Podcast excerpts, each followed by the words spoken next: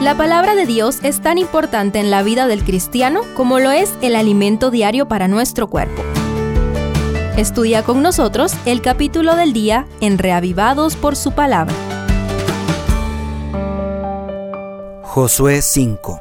Acampando en Gilgal, cuyo significado es círculo de piedras, por el altar de doce piedras que vimos en el capítulo anterior, se registran aquí tres eventos sumamente interesantes. Estudiémoslos hoy. Primero, la segunda circuncisión. Después de levantar el monumento de las doce piedras en Gilgal, justo frente a Jericó, la primera ciudad cananea por conquistar, allí Dios da la aparentemente absurda orden hazte cuchillos afilados y vuelve a circuncidar por segunda vez a los hijos de Israel, según el verso 2. ¿Por qué digo aparentemente absurda?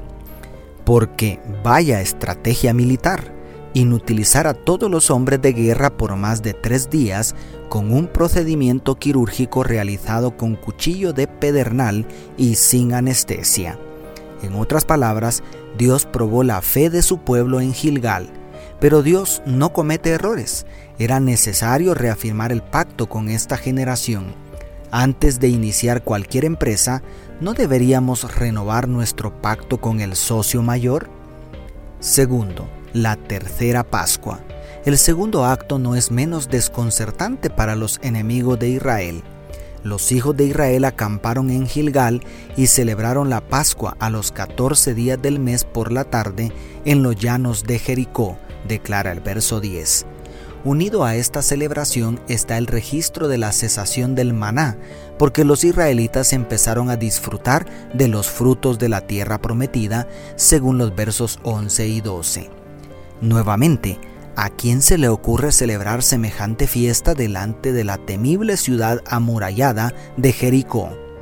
Los habitantes de aquella ciudad contemplaban admirados todos los movimientos extraños de Israel cuánto temor sentirían al saber que los israelitas estaban adelantando la fiesta de la victoria. ¿Cuánta fe se necesita para celebrar anticipadamente la respuesta y la victoria que el Señor nos concederá? Es una locura para quien no conoce a Dios.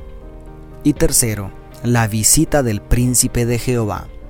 El último evento registrado por Josué es el encuentro con un personaje misterioso que se le manifestó con la espada desenvainada, ante quien Josué efectivamente pregunta, ¿eres de los nuestros o de nuestros enemigos? No, respondió él, sino que he venido como príncipe del ejército de Jehová. Entonces Josué, postrándose en tierra sobre su rostro, lo adoró y le dijo, ¿Qué dice mi señor a su siervo? Según vemos en los versos 13 al 14. Entonces el Señor le regala a Josué la misma experiencia que tuvo Moisés frente a la zarza ardiente. Quítate el calzado de los pies, porque el lugar en que estás es santo, declara el verso 15. Dios ya había honrado a Josué delante del pueblo secando el Jordán, pero Josué necesitaba una confirmación personal, una convicción íntima en su fuero interno de que la presencia de Dios estaría con él así como estuvo con Moisés. Dios quiere también entregarte a ti esa certeza de que Él está a tu lado siempre. Dios te bendiga, tu pastor y amigo Selvin Sosa.